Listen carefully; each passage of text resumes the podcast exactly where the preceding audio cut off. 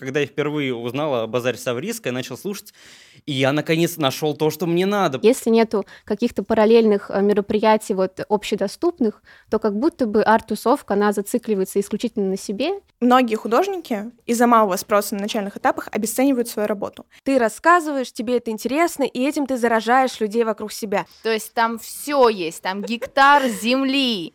Нам нужно найти 10 миллионов, и мы с вами въезжаем в замок. Мы не сектанты, мы художники, у нас справка есть, да? Ну, типа, да. Всем привет! Вы попали на базар Савриска.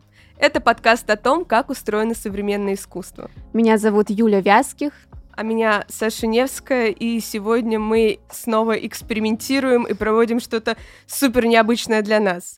Сегодня у нас день рождения. Да, нам в мае исполнился год, ровно вот год назад, в мае 22 года, мы запустили наш подкаст, вышел первый эпизод, и сегодня, 27 мая, мы отмечаем наш день рождения и позвали всех наших друзей, знакомых, художников и наших слушателей из Воронежа. Мы вас собрали в одном месте, чтобы классно провести время и поговорить об искусстве. Спасибо большое, что пришли сегодня к нам.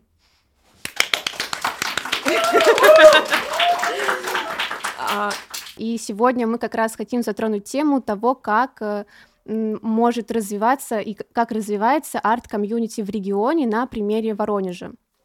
Да, весь этот подкаст, весь сегодняшний выпуск мы посвятим целиком и полностью нашим слушателям, нашим художникам.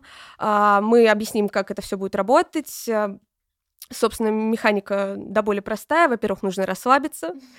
А, во-вторых, ничего не бояться и не стесняться, высказывать свое мнение. Мы будем передавать вам микрофон, вы сможете отвечать на наши вопросы, принимать участие в обсуждении. В общем, все зависит только от вас и а, от вашего мнения, от того, как вы будете а, активничать.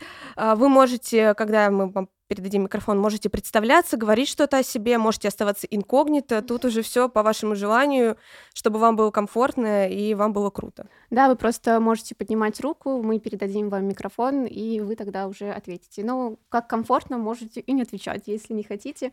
А можете, да, нам задавать встречные вопросы, и мы с удовольствием э, все обсудим.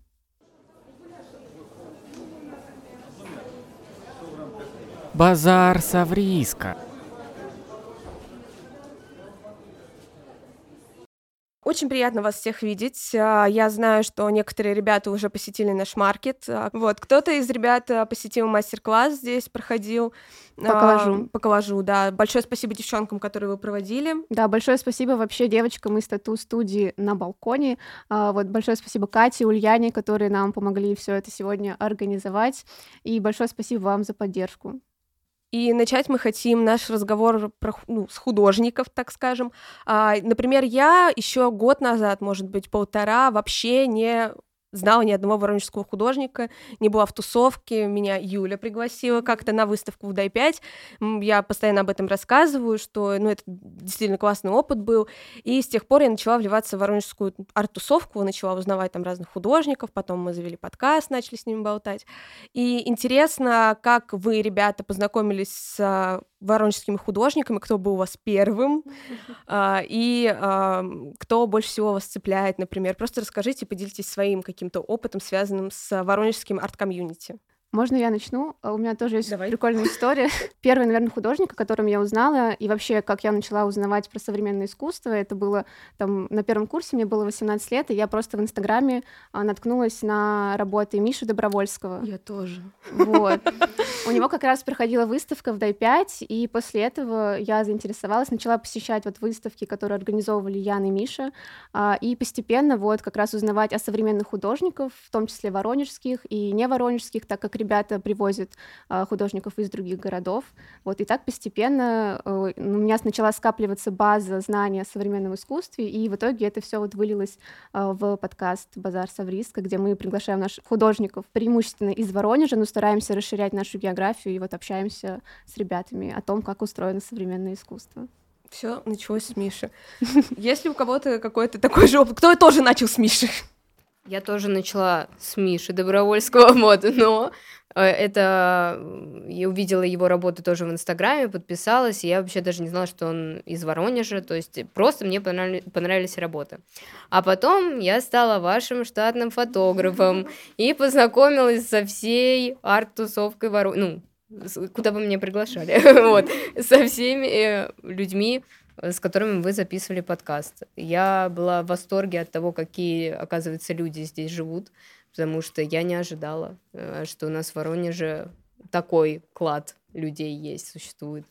Вот, поэтому спасибо вам большое. Анечка, спасибо тебе. Это вот была Аня Хмелевская, А, а, художница, и Аня занимается фотографией. Еще у нее здесь сегодня представлен винтажный секонд, где тоже можно будет что-нибудь повыбирать. Спасибо большое, Аня, за информацию. Вообще, мне кажется, ты за это время сама стала вот как раз частью этого арт-комьюнити, про тебя стали узнавать, и ты у нас то- тоже представлена на маркете. Можно будет э, тоже поизучать твои работы. Я благодаря вам раскрылась сильнее, потому что я поняла, что единомышленников, возможно, больше, Мгм. и что в целом люди творят и что-то делают. Вот. Почему бы мне тоже не сделать то же самое? Да, это так классно. У кого-нибудь еще есть какие-то безумные истории? А, Это был, кажется, 2019 год. Я тогда поступала в университет. И, конечно, я думала, что я поступлю в Москву, но у Москвы были на меня другие планы. И поэтому я вступала, э, я снимала вступительное видео. Это было интервью с тату-мастерами, и один из моих друзей дружил с Мишей и взял у него футболки, которые мне очень понравились. И у нас в видео были эти футболки. Я их не хотела отдавать, но пришлось. Вот. Вот так я познакомилась с Мишей. А что, что Миша думает по этому поводу? Здрасте. А что мне по поводу чего вы По поводу того, что услышать? ты у многих был первым А художником мне воронежским, очень, которого мы э, знали. Это приятно, на самом деле. Но я не знаю, как это прокомментировать. Наверное, это свидетельствует о, не знаю, о чем. Об упадке? Ну, я думаю, у тебя просто был. тоже достаточно развитый э, Инстаграм и вообще соцсети, где ты э, публикуешь свои работы. И мне кажется, вот наше поколение, оно очень много узнавало именно через э, интернет, скорее всего. Ну, возможно, я стараюсь вести соцсети, но, к сожалению, типа, мне кажется, что я не так активно сейчас, по крайней мере, уже веду. Но это, безусловно, приятно мне слышать в любом случае. Спасибо. Спасибо тебе. А, и вообще, еще у меня, когда я только начала вот это изучать арт-комьюнити, у меня сразу возник большой интерес, и мне самой хотелось стать частью арт-тусовки, мне очень хотелось организовывать какие-то мероприятия, вот наподобие таких, А, но у меня вот долгое время ну, не получалось как-то пробиться, потому что у меня не было какого-то проекта на руках, ну, типа какого-то опыта, а, благодаря которому я могла бы себя представить. И большой минус, я не была художницей, потому что как раз в арт-комьюнити большинство а, как туда попадают, то есть это молодые художники, знакомятся друг с другом, и вообще очень многое завязано на каких-то личных знакомствах. Вот. И пока у меня не было базара Савриска, мне вообще было как-то сложно понять, а как вообще можно в арт-комьюнити пробиться. То есть, если ты молодой художник, ну еще как-то понятно, что ты, наверное, за счет своих работ, за счет каких-то кейсов, знакомств, и, может быть, каких-то партизанских выставок, ты можешь э, стать частью арт-сообщества. А вот если ты, например, искусствовед или начинающий куратор, у которого еще нет какого-то бэкграунда, нет проектов, но тебе хочется в это все влиться, понять, как это все устроено, а, но это как-то достаточно тяжело Ну, сделать. мне кажется, что даже молодому художнику не так просто влиться прям в арт-тусовку. Это нужно быть очень коммуникабельным, общительным, ходить на мероприятия, потому что, ну, просто провести выставку а, для своих там друзей или кому-то рассказать э, там в соцсетях, и вот придет твоя аудитория, этого недостаточно для того, чтобы именно вот влиться в тусовку. И а, пос- ну, ну, нужно постоянно общение, нужно постоянно коммуницировать с ребятами, и тут важно, наверное, ходить именно на, на мероприятия, на вернисажи, на выставки других художников, на что-то подобное, на маркеты и так далее. Мне кажется, это очень важно. Ну, тут тоже вопрос, наверное, скорее к художникам, как а, влиться в арт-тусовку, как ам, это все происходит. Может быть, кто-то сможет нам рассказать, поделиться своим опытом, как они попали Вот Анечка рассказывала про то, что она э, узнала, начала общаться с художниками и решила, что Ну, я не считаю, что якобы влилась в тусовку. То есть есть, насколько я понимаю, есть в Воронеже определенное объедин- объединение художников, как Дай 5 и так далее, вот. И они именно творят вместе, вот. Я это считаю тусовкой. Я просто познакомилась и поняла, что в целом есть много творческих людей, и что я теперь слежу за их творчеством и так далее. Но прям чтобы влиться в тусовку, я бы не сказала, что я влилась в нее. Паша, а как ты влился в тусовку? Да я в нее и не влился. Я так тут сбоку. Э, Уже сколько, сколько лет, не знаю, д- давно уже, лет 17. Ну, как начал все заниматься искусством. Такой Ну, тут, неразвернутый наверное, ответ, ребята. Нет, ну тут вопрос, наверное, в том, что считать влиться в артусовку. То есть ты вот, например, постоянно ходишь на разные мероприятия. Ну, ты сам их все знают, организовываешь. Ты сам организовываешь. Это Да, ты есть такое. формируешь вокруг себя людей. А, ну, собираешь а, людей вокруг себя. Это не считается в артусовку? М, Нужно, да, нужно, вот давайте, значит, ну, нужно копать, что такое артусовка, где ее, где ее грани, э, где ее грани, кто к ней относится, э, тусуется ли тусовка, что вообще правильно ли это название. Эм, Я думаю, в, ну, в тусовку можно влиться, если, если просто ходить и общаться и, и знакомиться.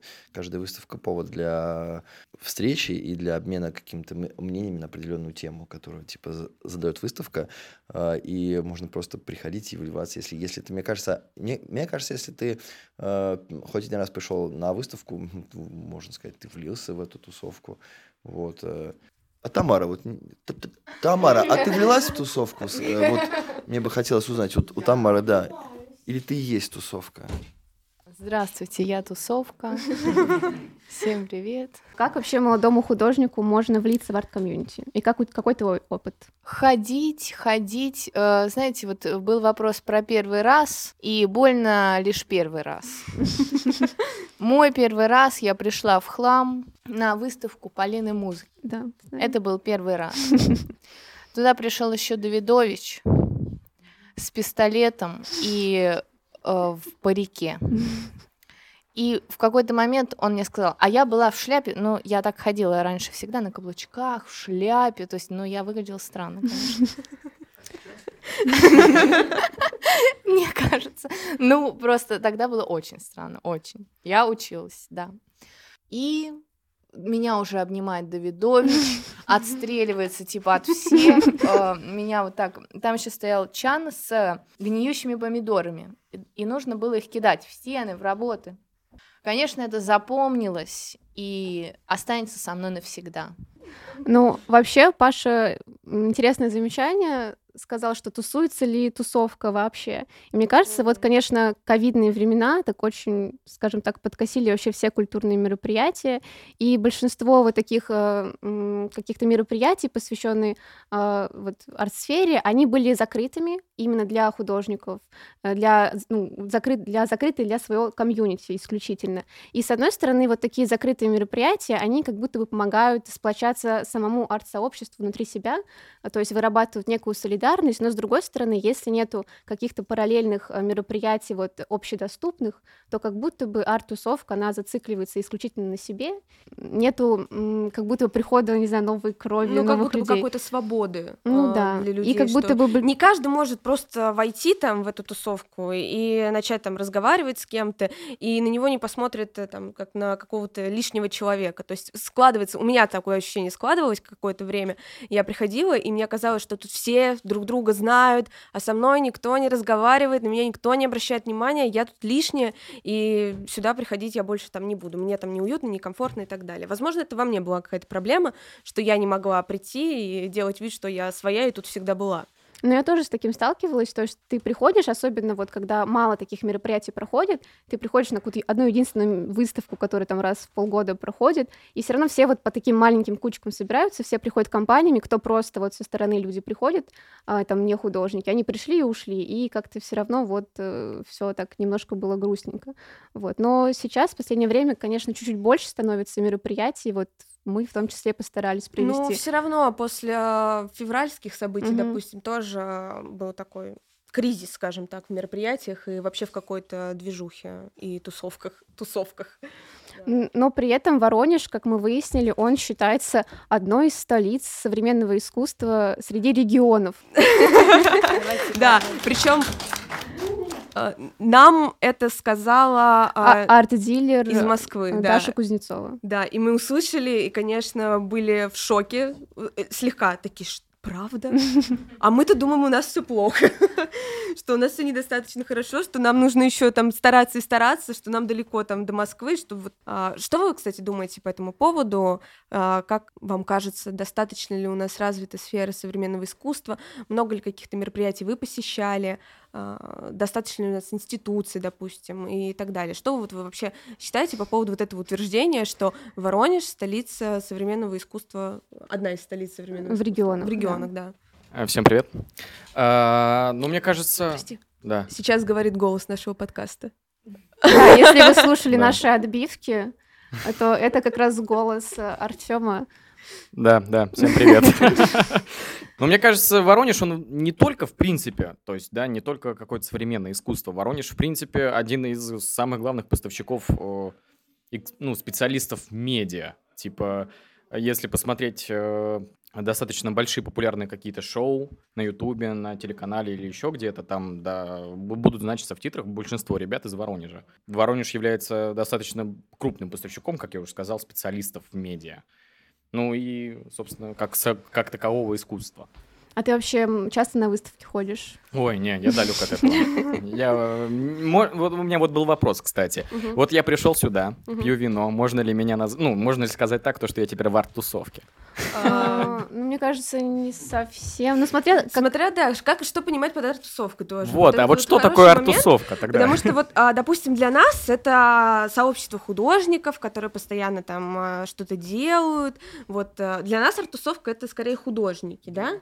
Вот, да, вот этот т- такой момент про герметичность. Мы тоже вот пытаемся разобраться в этом, потому что, да, первоначально, когда мы только вот ходили, ходили, мы думали, что она супер герметичная и закрытая, но на самом деле художники откликались на каждое наше предложение да, практически. записать подкаст. Это очень круто. И вот насчет работ на маркете, несмотря на то, что это первый наш опыт э, организации маркета, очень многие художники откликнулись и предоставили свои работы. Это тоже безумно круто, что они а, готовы на это. То есть как будто бы не Как так будто уж бы надо герме- растормошить да, как будто бы не так уж э, и герметично это все выглядит. А другой момент, что вот есть э, аудитория там э, художников. Это, мне кажется, немножко там другая арт-тусовка. Это уже арт-комьюнити именно зрителей.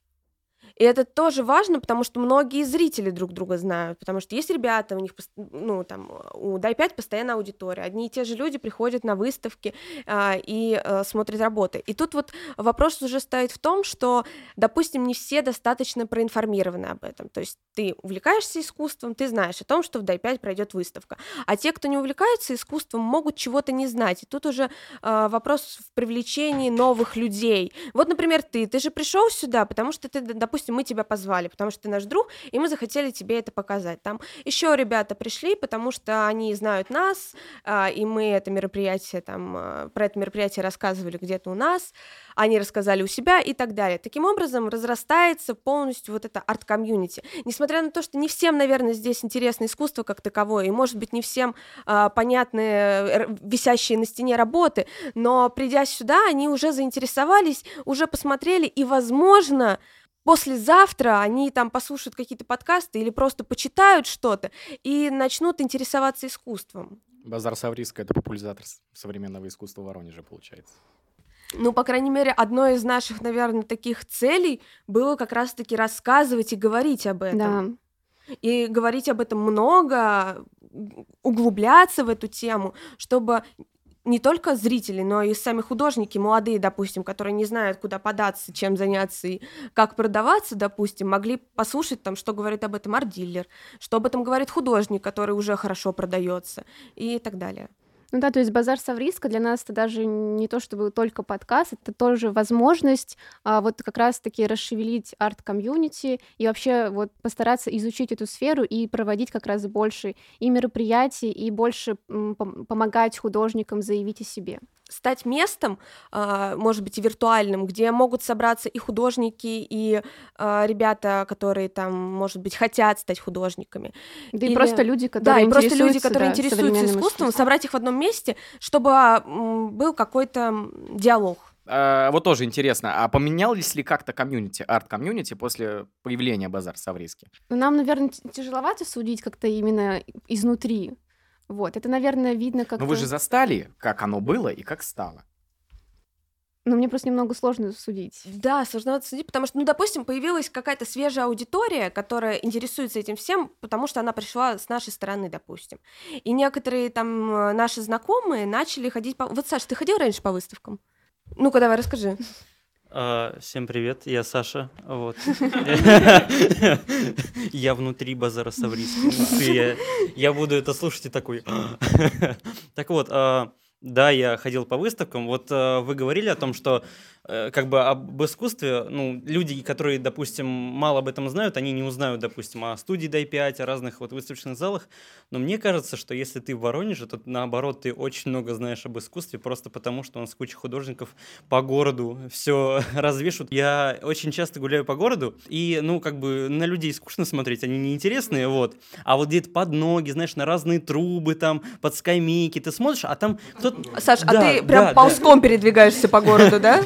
Ну, нет, слушай, я довольно-таки быстро хожу, но просто каждый раз, когда я вижу какой-нибудь э, тег, интересный граффити или мозаику, я такой останавливаюсь, начинаю фотографировать, все считают, что я закладки складываю, прячу. Вот, на меня так смотрят. Вот, на самом деле я вот благодаря этому я изучаю город, я знаю места по разным рисункам, вот. И в какой-то момент я вот тоже иду по городу, что-то по улице Кирова, вот, думаю о своем, потом смотрю, выставочный зал, проходит какую-то выставку, а это ни разу не было. Я такой, так, я здесь ни разу не был, значит, надо зайти. Вот. А, Я захожу и для себя открываю шикарнейший выставочный зал, где проводятся, ну, довольно-таки интересные выставки. Там э, есть очень интересные работы, там есть очень интересные техники рисования. И всегда вот я э, буквально каждую неделю туда можно приходить, там новая выставка. Это меня поражает. Меня поражает то, что у нас просто на самом деле по городу идешь, есть вот картины и так далее. Ну, конечно, если ты такой душнило, как я, ты остановишься и будешь смотреть и вникать, откуда это, вот. А если ты просто человек, ты пройдешь. Поэтому каждый раз, когда со мной кто-то гуляет, а, он начинает, как и я, мотать головой повсюду. И удивляется, что ты такой душнило. Да, да, да. Вот. Но после этого, понимаешь, у, человека профдеформация начинается, он сам уже начинает ходить по городу и вот так вот смотреть, где что. Так в этом-то и прикол, что как бы ты заинтересовываешь людей вокруг себя. Ты рассказываешь, тебе это интересно, и этим ты заражаешь людей вокруг себя. Собственно, и нам было это интересно, и мы хотели заразить как можно больше людей. Вот видишь, эпидемия идет потихонечку, понимаешь? Я заразил кого-то, потом кто-то заразился и так далее. Оно так и работает. Вот и именно для этого, наверное, и а, существует наш подкаст. Именно это мы и подразумеваем под расшевелить немного, открыто рассказывать вообще всем подряд, первому встречному. То есть мы по большей части не то чтобы прям себя рекламируем, ну точнее, да, мы себя безусловно рекламируем, говорим, что мы подкаст делаем, но в нашем подкасте мы не так много говорим о Юлии и Саше, грубо говоря, мы больше говорим там о художниках. И для нас важнее сейчас, допустим, чтобы вы там высказали свое мнение, чтобы вы что-то сказали, чтобы вы посмотрели на маркет и что-то там купили. Не для того, чтобы вы там на нас посмотрели и нас похвалили, а для того, чтобы вы прониклись полностью вот этой атмосферой и прониклись ам, вот этим ощущением искусства. Не, вот тут на самом деле я хочу сказать огромное спасибо, потому что вот э, был вопрос о том, а, вот как было до и как вот сейчас. И на самом деле сейчас э, мы сидим на маркетплейсе базара Савриска на дне рождения, как бы, ну, и вы к этому долго шли. Вот, это заслуженно на самом деле, потому что когда я впервые узнал о базаре Савриска, я начал слушать, и я наконец нашел то, что мне надо, потому что мне интересно вот э, то, что у нас какие-то есть выставки интересные, у нас есть художники, о которых вообще мало что знаешь, тем более в современное время, когда некоторые соцсети Про кого ты мало что знал? а, да практически про всех. Вот. Не, ну на самом деле не- нет же, знаешь, типа в Википедии о них статьи или где-нибудь А еще. почему? А Миша Гудвини есть сто процентов. Мы там информацию. Вот, а понимаешь, а благодаря Базару Савриск больше узнаешь, понимаешь, потому что вот же живой разговор с человеком, как бы еще жив, еще можно. Ну, вообще, благодаря нашему подкасту, например, мой папа стал э, изучать современное искусство. То есть он стал слушать наш подкаст, гуглить там что-то про художников, искать их работы. Вот. И мне это очень приятно, что вот на глазах расширяется вот эта аудитория современного искусства. Это круто. Особенно если это более какое старшее поколение, там наши родители, многие же думают, что это какая-то фигня, современное ваше искусство, а мы как-то пытаемся объяснить, что нет на самом деле, вот как классно бывает, как интересно. Мы не сектанты, мы художники, у нас справка есть, да? Ну типа, да.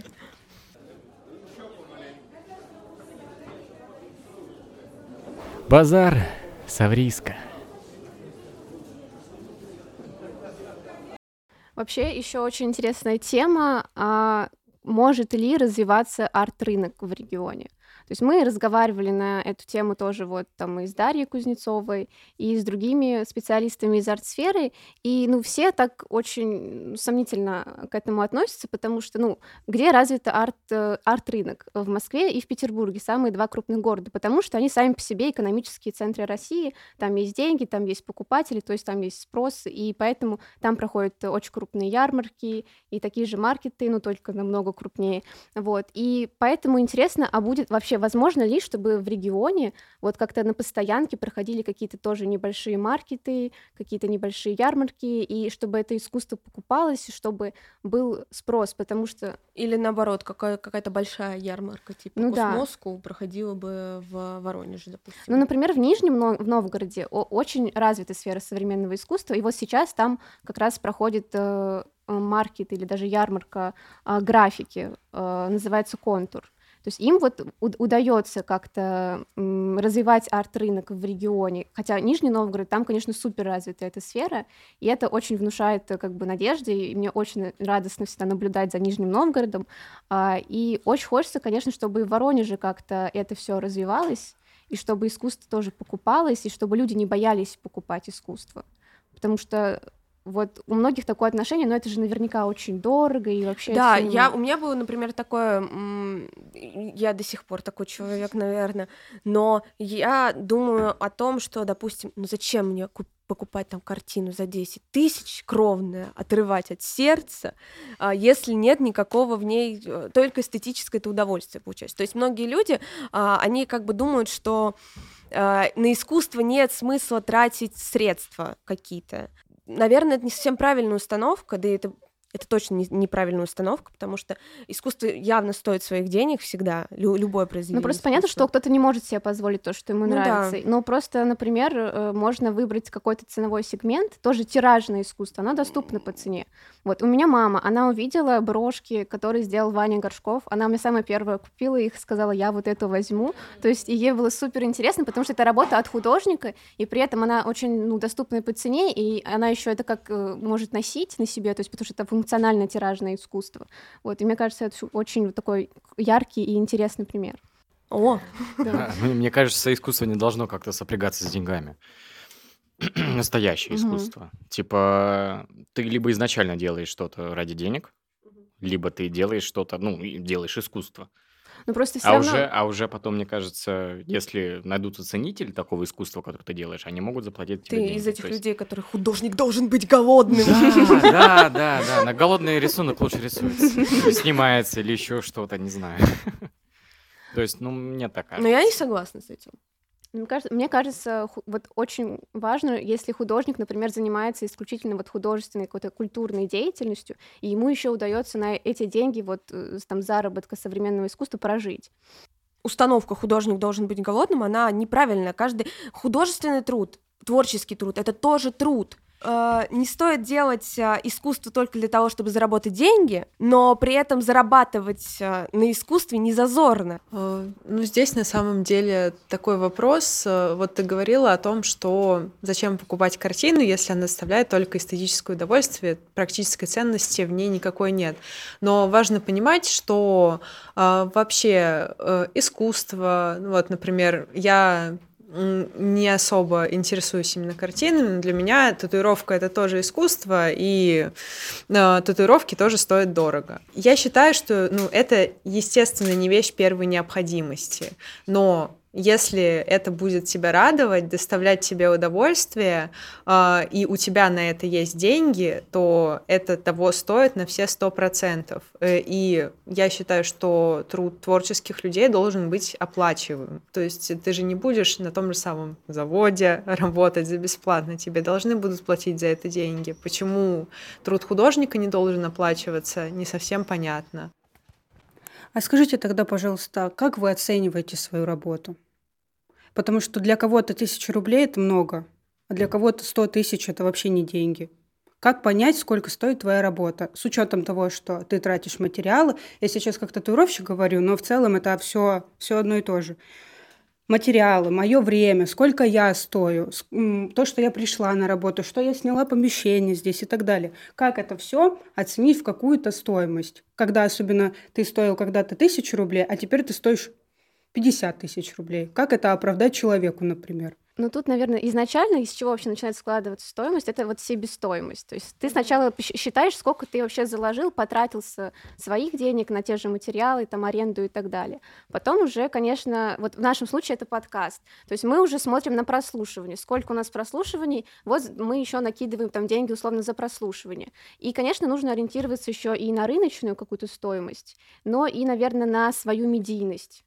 То есть, если человек более медийный, то, наверное, будет дороже. Просто цену формирует еще и спрос. Если, допустим, вы художник или там а, татуировщик, а, который записывает на несколько месяцев вперед а, себе клиентов, потому что все хотят и стучаться, и им нужна очередная татуировка. Если вы будете ее там продавать за 5000 рублей, огромную татуировку рукав, то, естественно, у вас будет очень-очень-очень-очень много людей, которые захотят э, сделать такую работу, при этом время будет затрачено столько же, а, материалов столько же, и в итоге здесь э, получается, что из-за из большого спроса можно повышать цену, в принципе, а, чтобы э, там люди, которые именно ведутся на то, что это дешево, это можно позволить себе, они как бы, ну, отсеивались в этом плане. То есть даже...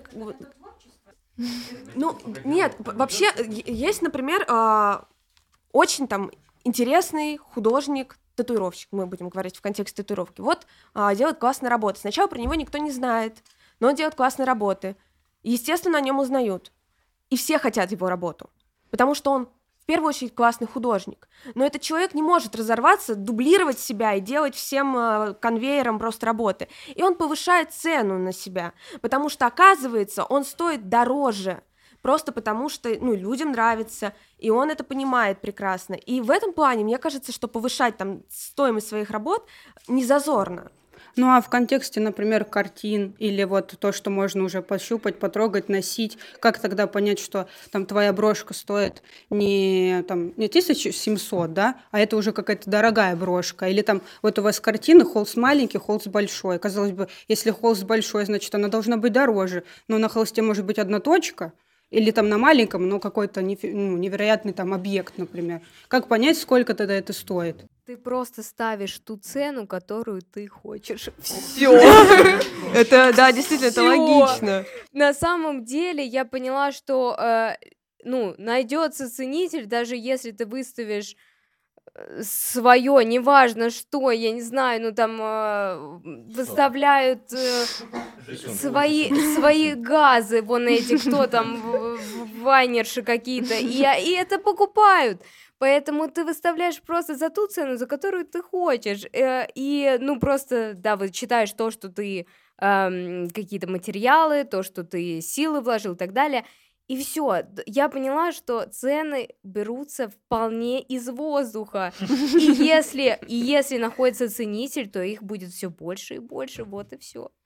Ну, мне кажется, здесь решает все-таки больше спрос.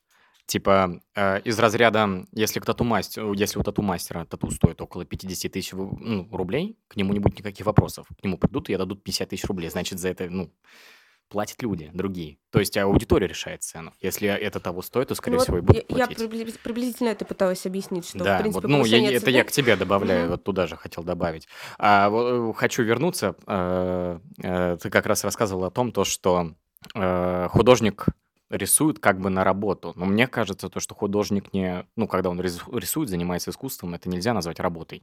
Я бы это назвал бы, не знаю, более выше. Может быть, это слишком как-то высоко взято. Не хобби, нет, это что-то как-то созидание, создание и так далее и тому подобное. Да, может быть, слишком высоко, и да, как я, я как человек, который слишком далек от искусства, но все-таки оно мне интересно. Ну, мне ты кажется, занимаешься это- творчеством в любом Да, случае. да, как человек, который занимается творчеством, для, ну, для меня, э, когда занимаешься творчеством, это более, это не работа, это ты Ну, ты же тратишь на это время, Да, ты тратишь на ресурсы. это время, но при этом, допустим, когда я чем-то занимаюсь, да, там созданием какого-то видеоролика или еще чего-то, я не буду требовать от этого что-то. Но прикинь, тебе начнут платить за видеоролики. Так мне и платят. Ну а в чем тогда проблема? То есть ты хочешь сказать, что работа, которая приносит удовольствие, которой ты занимаешься с улыбкой на лице, это не работа?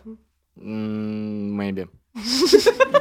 Э, У нас принято, что работа это когда люди Да. страдают. Вы Да, да, страд- это- выстрадывают свои деньги. Как это? Э, Они вот берут и просто всеми силами их выбивают из Да, я, я на работе, я сижу, кайфую, наслаждаюсь То своим есть процессом. ты не работаешь? Нет, я не работаю. Я, я занимаюсь созиданием. И мне за это платят деньги. Э, Наверное, а, отчасти можно сказать, что художник, он созидает. Понятное дело, что если это не вымученный труд, то есть если работы делаются с удовольствием, то это, естественно, созидание. Но а, назвать это не работой, ну, наверное, нельзя ну, до определенного момента точно. Например, если ты художник, у которого нет кучи денег на то, чтобы нанять себе везде менеджеров, э, которые будут заниматься твоими соцсетями, твоим продвижением, э, не будут, то есть э, допустим, тебе какие-то компании там материалы по бартеру отдавать, чтобы ты там их обозревал. То есть, если ты э, всей частью своего продвижения, э, всеми организациями выставок занимаешься самостоятельно, то в любом случае в этом не только созидание есть, в этом есть определенная рутина. Э, и еще, если ты, например, э, рисуешь на заказ, то есть э, э, в этом случае, ну, э, ты в это и вкладываешь свое время, свои какие-то идеи, то есть ты делаешь так, как это тебе нравится в своем стиле, но в любом случае ты делаешь это для другого человека, ты уже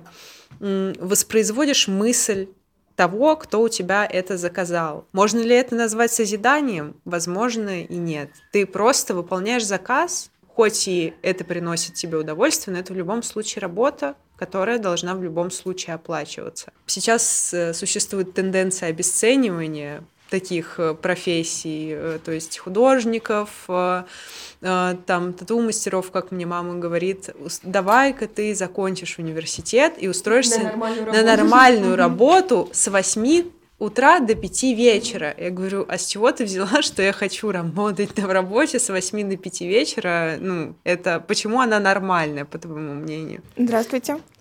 А, Я хочу сказать, что в первую очередь художник, он же продает не работу, не материальный объект, а идею и смысл.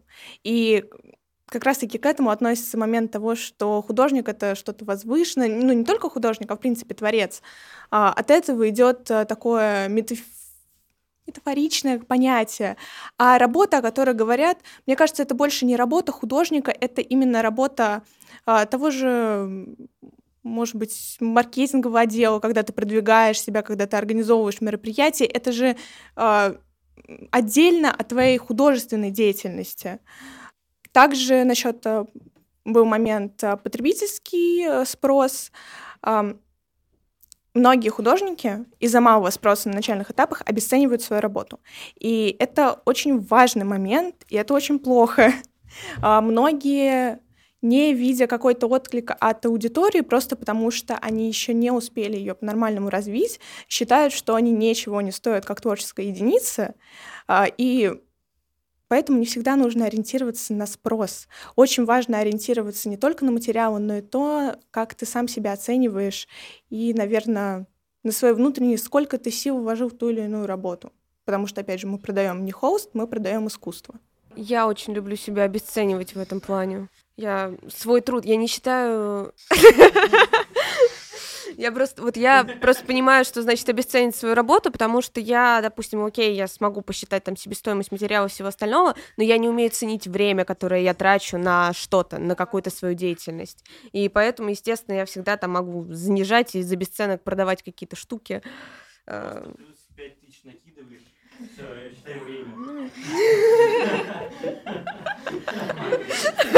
Для этого прикольно расценивать, сколько ты потратил времени на работу и просто и просто брать, например, минимальную оплату труда как минимум. В как час, минимум. типа, сколько? Да, сколько ты в час получаешь на обычной работе, и столько же вкладывать искусство, М. сколько ты потратил на картину и на что-то подобное. Ну, ну, искусство это не деньги, но извините, мы живем в нашем жестокой реальности. Все ху- хотят кушать.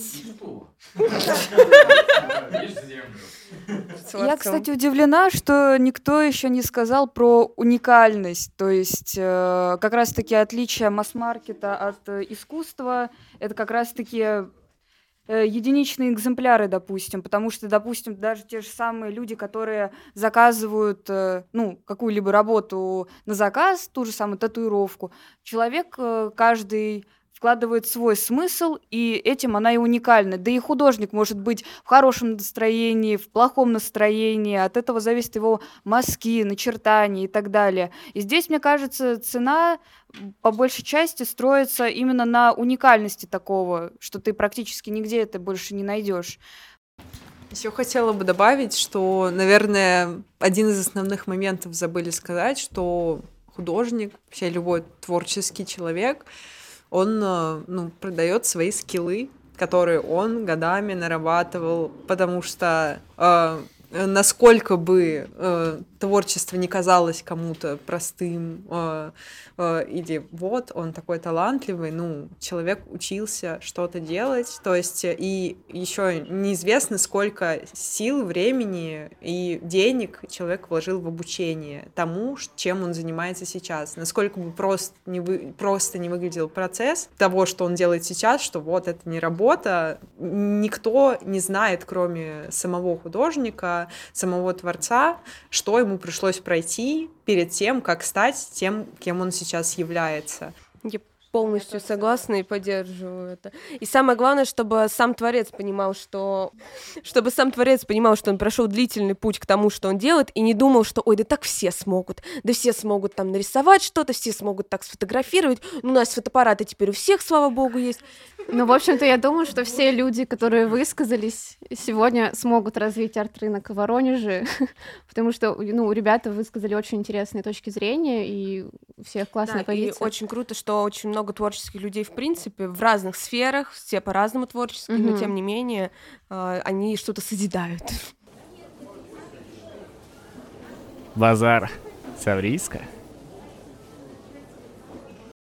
А еще самое интересное, если вот продолжить э, тему с арт-комьюнити, что вот э, ну, даже тему вот денег, что у нас большинство а, институций современного искусства, которых в принципе по пальцам пересчитать, они все сделаны как раз по инициативе самих художников, то есть это самоорганизации. Кто-то это делал исключительно вообще за свои средства, например, как Дай 5, кто-то при поддержке гранта, например, как утилизация у Мгм. Кирилла Гашина. Вот также есть прекрасная коммерческая уже галерея Хлам, которая как раз помогает художникам, которые в этой галерее а, продавать свое искусство на арт-рынке. И вот э, у тебя был очень прикольный вопрос. То есть а, мы решили поразмышлять, мы решили пофантазировать. что, ну, вообще, если бы у кого-то были бы деньги, что люди могли бы еще открыть кучу институций. И вот, Саш, Как- какие бы вы институции открыли, если бы на вас свалился там мешок с деньгами, и вот вам бы захотелось как-то развить э, творческое комьюнити и сделать какое-то место, какую-то институцию? А, Да, у меня здесь микрофон, и мне нужно было бы просто 10 миллионов этой осенью. Этой осенью мне нужно было 10 миллионов, и мы бы сейчас с вами в прекрасном месте на холмике были в... Ну, конечно, время еще нужно. Я хотела замок. Замок в Каверье э, в котором бы проходили выставки, что хотите, подкасты, ретриты. Я буду там на большом столе делать пасту, давить, э, хочу такую пасту машинку, типа раскручивать тесто. А, Вот, все это в тихом месте, сзади кладбище и недалеко от города. Вот я хотела такое. Там куча деревянной мебели, э, ульи есть, если вы захотите сделать пасеку. То есть там все есть, там гектар земли. Нам нужно найти 10 миллионов, и мы с вами въезжаем в замок. Это бывшая школа. Но потом надстроили еще башню. Башня. Мы, мы туда поедем. Замечательно. Вот Звучит так. Потрясающе, вот. господи, Всё. это было бы восхитительное место. Привет, я Андрей, Экей Мрачник. Вот, у меня просто последняя неделя пришла такая мысль в голову. Ну, вообще, типа, э, художнику, особенно который работает в смешанных техниках, э, очень тяжело найти исполнителя. То есть, э, ну, делегировать свои какие-то штуки, да, другим людям. И это очень тяжело найти, особенно когда эти техники, ну, не очень популярны вообще в мире, да. И, в общем, у меня была идея, да, вот про мешок с деньгами. Я бы открыл э, такую, типа, очень большую мастерскую с разными цехами, э, в которых бы, ну, люди могли работать, да, и помогать художнику реализовывать э, вот э, все свои фантазии. То есть то, что он не может сделать, что художник просто может прийти, э, его встречает менеджер, он ему объясняет, что ему нужно делать, и этот менеджер идет, э, ну, типа, к сотрудникам, к своим, и эти сотрудники реализуют это. Я бы хотела спросить про то, как э, вы видите вот это вот пространство с тем, чтобы, я так понимаю, творцы помогали друг другу. Просто, как мне кажется, если выбирать себе помощника, то вы должны быть очень схожи по роду мыслей, и при организации подобного пространства, э, возможно, оно поможет э, собраться этим людям, но все равно будет момент э, долгого поиска человека, с которым у вас э, какой-то эмоциональный коннект, с которым вы одинаково видите искусство, или какие работы вы подразумеваете делегировать, чтобы это никак не мешало творчеству?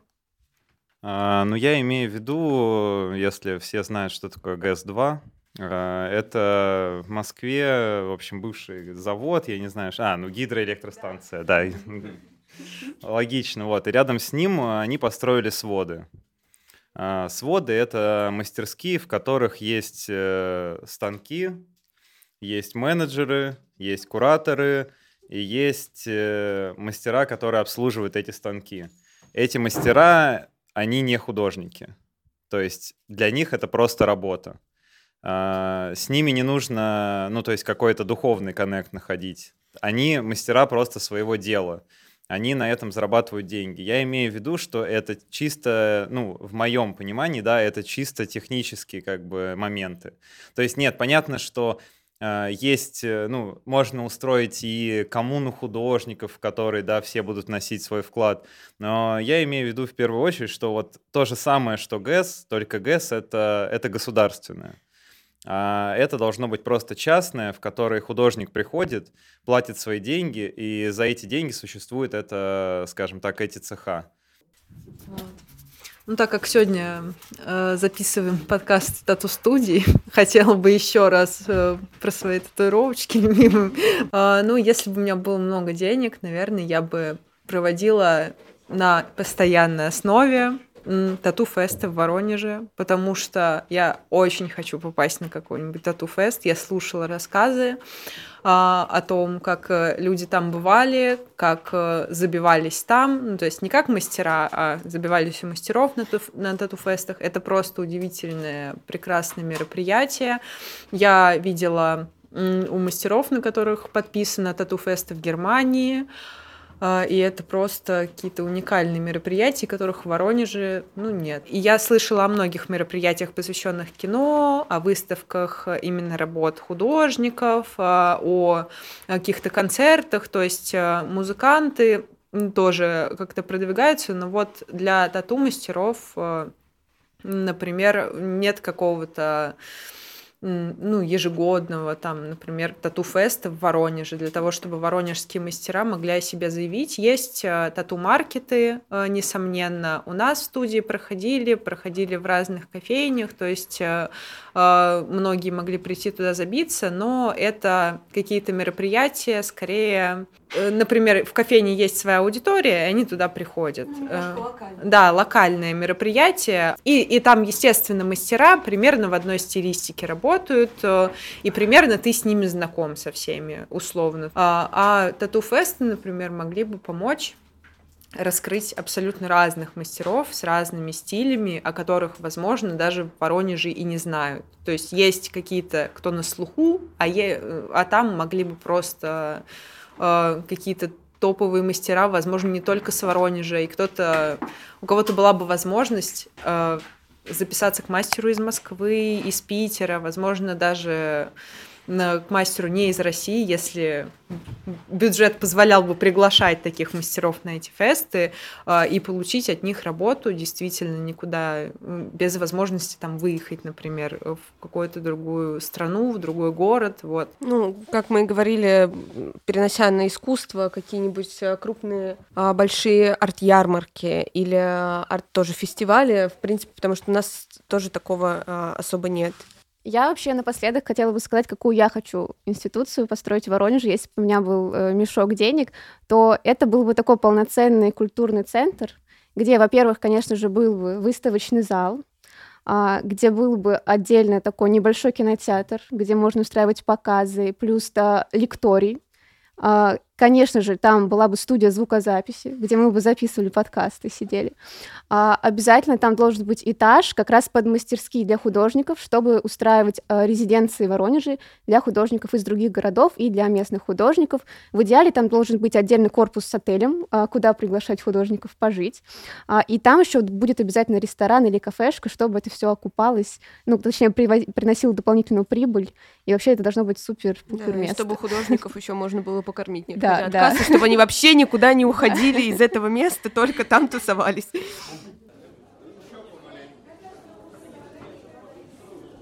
Базар Совриска. Думаю, на этом мы можем закругляться, потому что мы так очень долго и много разговаривали и послушали очень много классных, интересных мнений. А, и с очень многими побеседовали. Спасибо вам большое да, за то, большое что посетили нас, за то, что высказались. Правда, мне безумно приятно, что столько всего вы нам рассказали нового и интересного, потому что действительно очень много новых интересных, свежих мыслей и информации тоже. Так что вам большое спасибо. Спасибо, что слушаете наш подкаст. Спасибо, что пришли сюда. А, да, спасибо, что поддерживаете вообще нас на протяжении всего существования подкаста. Нам очень приятно, и нам именно важен отклик аудитории. Всегда приятно читать какие-то комментарии. А, вообще очень нам радостно, что вы сегодня пришли, поддержали нас, и мы не планируем останавливаться, и дальше хотим делать больше. И радостно, что так много людей пришло. Это вообще... Спасибо. Еще увидимся на базаре Савриска.